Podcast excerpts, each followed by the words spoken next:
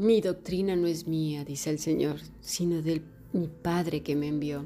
Seguimos con los dos relatos, ¿verdad?, de nuestra lectura de hoy. Se refieren a la seriedad del compromiso cristiano.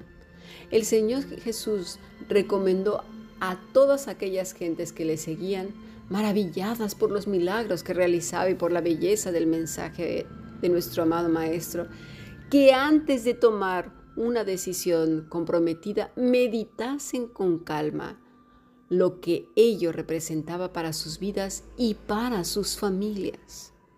Por eso esta oración de los tres minutos y este Evangelio flash no da tiempo a que las personas reflexionen absolutamente nada. Dicen que sí, pero ni siguen a Cristo, ni, ni siquiera se han arrepentido porque muchas veces no saben ni de qué. Otras veces le salen con los demonios, ¿no? Que la semana que viene vamos a hablar de eso. Y los asustan y entonces, claro, están asustados y si vienen de un contexto donde hay mucha brujería y ocultismo, pues les da miedo y dicen que sí. Pero realmente, ¿qué es lo que los ha acercado a Cristo? El miedo, no precisamente el arrepentimiento, no un deseo de reconciliación con el Padre. Por eso es que el Señor nunca dio mensajes flash. Así pues, había que mirar todo este cambio de vida. No nada más una decisión eufórica y entusiasta, ¿sí? que después chocara con la, con la inconstancia y la falta de fuerzas para llevarlo a cabo. Esto sería como hacer el ridículo delante de todo el mundo o rendirse sin condiciones. Había por tanto que asumir el riesgo con los ojos bien abiertos y conscientes de lo que se hacía. Es curioso el contraste que existe entre los conceptos tener y poseer. La parábola de la torre considera que la actitud lógica en un constructor antes de iniciar su obra es sentarse y calcular los gastos, a ver si tiene todo lo que necesita. Tener es, por tanto, importante para emprender la empresa. Sin embargo, en el versículo 33 Jesús dice que quien no está dispuesto a renunciar a todo lo que posee, no puede ser su discípulo. Ahora resulta que lo importante no es tener, sino saber renunciar a lo que se tiene. El, contraste es claramente intencionado. Lo que se tiene, como pueden ser las capacidades, ¿sí? Para el compromiso cristiano es muchísimo más importante que las posesiones materiales. Pero claro, si nos enseñan que lo más importante es lo material y no las capacidades, que además se obtienen a través de estar apegado al maestro, pues le vamos a dar siempre valor a lo material, a que la carnita esté bien nutrida, mimada y alimentada, ¿verdad? Así pues el maestro dice que de estos bienes materiales no es bueno vivir tan apegados, no es bueno tenerlos ahí bien enraizados en el corazón. El Señor nos va cambiando siempre de una circunstancia a otra y nosotros tenemos que estar felices porque estamos en sus manos. Las cosas desafortunadamente a muchas personas les brindan seguridad. Así pues, es imposible renunciar a los talentos naturales que forman parte de nuestra personalidad, ¿verdad? Pero todos aquellos recursos materiales que tenemos en posesión sí que es necesario despojarse para ser un discípulo de Jesucristo y poner todo el talento que ya Dios nos ha dado de manera natural, más los que vienen como resultado de estar apegado al Maestro, para ponerlos al servicio del Señor. Y cuando digo servicio no estoy hablando de un edificio, un día en particular, sino desde que abrimos los ojos, pestañamos, hablamos, caminamos, vivimos por la vida hasta que dormimos en la noche y soñamos, es decir, todo el día. El mensaje de estas parábolas se hizo pronto realidad en el seno de la iglesia primitiva. El libro de los Hechos aporta ejemplos que ilustran perfectamente las dos opciones existentes ante un compromiso cristiano. Después de la venida del Espíritu Santo y del primer discurso de Pedro, los primeros creyentes tenían, fíjate, en común todas las cosas y vendían sus propiedades y sus bienes y los repartían a todos según la necesidad de cada uno. Hechos 2, 44, 45. Tampoco ninguno decía tener suyo propio nada de lo que poseía, sino que tenían todas las cosas en común. Hechos 4, 32. No obstante, pronto apareció también la segunda opción, el matrimonio formado por Ananías y Zafira. Dice que vendieron una heredad y sustrajo del precio, intentando así engañar a la iglesia. Está en Hechos capítulo 5, versículo 1 al 11. El, el, lado negro del compromiso cristiano quedaba por tanto en evidencia a partir de entonces. La sal, pues, que ya lo expliqué, comenzó a volverse insípida. Así pues, en la vida de muchos creyentes hay muchas torres a medio edificar y otras tantas batallas perdidas. Gruesos fundamentos de hormigón armado exhibiendo varillas de acero, muy oxidado por cierto por el paso de los años que son verdaderos monumentos a la imprevisión, a la falta de reflexión, a la frustración o al fracaso de unas ilusiones mal planificadas. Muchas veces es por las malas enseñanzas, por prometer siempre cosas materiales, que nunca va a pasar nada, todo es bueno.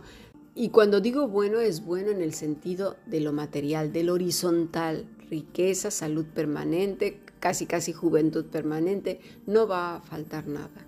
Mira, simplemente ahora con eh, la cadena de suministros aquí en Europa, las cosas empiezan a escasear. Ya no se van a encontrar tan rápido. ¿Y qué? Ahora dónde queda el que todo voy a tener? Ya están avisando las pequeñas tiendas que tengo yo simplemente aquí abajo de casa que va a empezar a faltar comida. ¿Y qué? ¿Nos vamos a asustar? ¿Vamos a salir como locos a comprar un montón de comida? Un día se va a acabar. Esto está escrito. Estaba escrito que así tenía que suceder. Y aunque, y sería muy necio decir, y aunque no fuéramos cristianos, con eso ya va a aparecer la comida, ¿verdad que no?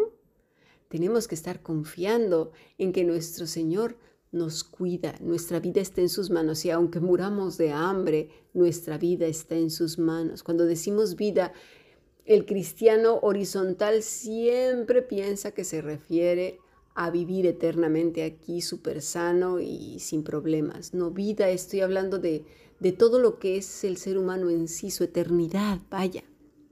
¿Sí? Cuando el Evangelio se predica y se vive adecuadamente, sigue todavía cautivando al ser humano y, enseñando una nueva forma de vida. Sin embargo, el compromiso diario es mucho más que, que, la emoción del momento y unos cantos y bueno, y ahí todos eufóricos. No, mis estimados. La mayoría de los fracasos en, la vida cristiana, ¿sí? la que se dan en nuestros días, se deben en gran parte a los valores que sustentan a muchos creyentes. ¿Por qué? Porque hoy impera el sentimiento sobre la reflexión individual, las emociones. Algunas personas manifiestan recibir al Señor en un momento de euforia y emotividad, pero pronto se les olvida cuando aparecen las primeras dificultades. Aquí la responsabilidad es el propio individuo que trunca su desarrollo espiritual. Sin embargo, a veces la paralización del crecimiento es provocada desde fuera, incluso, como lo dijimos ayer, por los lobos rapaces sin escrúpulos que saben muy bien lo que andan buscando, llenar sus barrigas con un ego hinchado donde la gente les rinde adoración, obediencia sin límites y sin peros ni pretextos, aparte de su dinero y todo. Son gente que va, bueno, sin escalas al infierno. Esperemos que se arrepientan y restituyan, ¿eh? porque no se trata nada más, ya me arrepentí y con eso es suficiente. No, no, no, no, no. Y como ya lo hemos dicho, ¿verdad? Y me reitero, es evangelio fácil y cómodo. Se presenta un Señor que es más siervo que un amo. Ojo, por favor, seamos listos, inteligentes cuando nos ponen a Cristo al a nuestro servicio como si fuera eh, un camarero o mesero, como se dice en América. Por favor, por favor, mira, eso recházalo, ni siquiera salte de ahí corriendo de inmediato. Un cristianismo del éxito que siempre se fija en los logros, pero nunca en los sacrificios o en las renuncias, eso no es ser cristiano. A veces se les predica a las gentes que Jesús suplirá inexorablemente todas sus necesidades materiales. Se aconseja a neófitos sencillos y sin apenas preparación que no se preocupen por sus deudas, por la escasez de recursos, como ya lo dije, que den todo lo que posean, que echen lo poco que tienen ahí a, sus billeteras de estos fanfarrones y que el Señor se los devolverá, bueno, un montón de veces más. No lo creas. Es el Evangelio de la inversión en bolsa. Es una farsa. Es la predicación del tú le das poco y él te devuelve mucho. ¿Lo has escuchado alguna vez? Si lo sigues escuchando y te quedas ahí, ya no tendrás manera de decirle al Señor, yo no sabía. Ahora eres responsable y has elegido más a los hombres y el miedo que les tienes porque te han atrapado en una serie de amenazas. No, salte de ahí, vete, ni siquiera avises, lárgate. Esa gente no se merece nada, son enemigos de la cruz. Basura, basura del infierno. ¿Cuánto puede durar estos tratos comerciales que ellos hacen con quién? ¿Cómo puede sostenerse esta clase de, fe, perdón, basada en, toma y da? ¿Y qué ocurre si doy todo lo que puedo y, el Señor no se acuerda de, de regresármelo? Hay hermanos que tienen siempre la respuesta preparada. Ah, eso es que te falta fe. Pide a Dios que aumente tu fe y ya verás que volverá algún día. Sí, claro. Esta peculiar, si le podemos llamar teología, o doctrina económica que se observa en determinadas congregaciones es como una enorme industria que fabrica torres a medio edificar. Torres con un cimiento muy podrido, por cierto. Creyentes que cuando estaban en plena lactancia espiritual su desarrollo se vio cruelmente paralizado por este falso evangelio de la inversión ¿Dónde va a parar el dinero de estas pobres gentes? ¿A quién le interesa particularmente una doctrina así? ¿Quiénes son los lobos rapaces disfrazados con pieles de oveja que en vez de servir al Señor de la obra se están sirviendo a sí mismos de la grey de Dios? ¿Cuántos abusos se cometen en el nombre de Jesús? Sin embargo, a pesar de la infinita paciencia de Dios, llegará un día en que se hará justicia la cizaña, sin duda alguna, será separada del trigo para convertirse en llamas, ardiendo eternamente. Mientras tanto, la misión de cada creyente continúa siendo la denuncia de aquellas injusticias que ofenden a Dios y constituyen un serio obstáculo a la extensión de su reino en la tierra. No hay más enseñanza. Arrepentíos, porque el reino de los cielos se ha acercado a vosotros. Cristo lo enseña en los cuatro evangelios y luego los apóstoles continúan enseñándolo. Cristo es enseñado desde el Génesis hasta el Apocalipsis. Cristo es el centro de nuestras vidas, es el centro del Evangelio. Cristo tiene, debe de ser exaltado en nuestras vidas.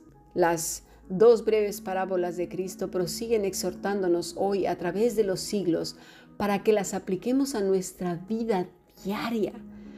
Las lecciones que nos transmiten son básicamente tres, objetividad, congruencia y valor. La iglesia de Cristo necesita hijos e hijas que sepan sentarse a la mesa para estudiar objetivamente los asuntos que plantea el mundo contemporáneo reconocer la situación, calcular los riesgos y preparar los recursos necesarios para seguir alumbrando de manera eficaz con el Evangelio de nuestro Señor Jesucristo, que consiste en su vida, la promesa, su vida, muerte, o sea, su sacrificio, resurrección y su promesa de volver. Hay que entender bien el objetivo que se pretende alcanzar, pero también es menester conocerse a uno mismo y eso ya lo hemos hablado en otros estudios. Revisar, ¿verdad? La dotación interior. Así pues, conviene objetividad y realismo al reconocer la capacidad de que se dispone para qué? Para enfrentar las adversidades, sabiendo que todo lo podemos en Cristo, que nos fortalece. ¿Por qué? Porque vivimos apegados al Maestro. Pero siempre valorando nuestra vida a contraluz con el Señor. Examíname, oh Dios, y muéstrame si hay camino de perversidad. Si me estoy separando, me estoy convirtiendo en una hoja seca ahí en el suelo separada del Maestro, como ayer lo vimos. ¿Cómo me puedo dar cuenta en dónde está mi vida? Si amo demasiado el pecado, mucho me temo que estaré en el suelo lista y preparada para ser echada en el horno del fuego. Si detesto el pecado, no lo soporto en mi vida, estoy muy apegada a la, a vid verdadera. Y en mi vida hay fruto. El Espíritu Santo está nutriendo todo mi ser. Así pues, ¿qué es la sana doctrina? La sana doctrina es Cristo mismo. Pero cuando conocemos a Cristo, conocemos a Dios. ¿A través de quién? Del Espíritu Santo. No podré distinguir de los lobos rapaces y del siervo de Dios si no conozco a Cristo y vivo apegada a Él. Y claro, si vivo apegada a Él, conozco al Maestro. ¿Cómo puedo distinguir entonces? Apegada a Cristo sin duda alguna. Sigamos aprendiendo bendiciones.